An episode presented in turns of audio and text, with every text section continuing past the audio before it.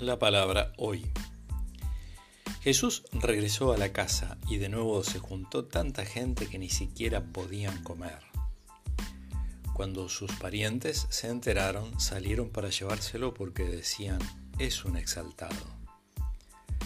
Del Evangelio de Marcos, el capítulo 3, del versículo 20 al 21.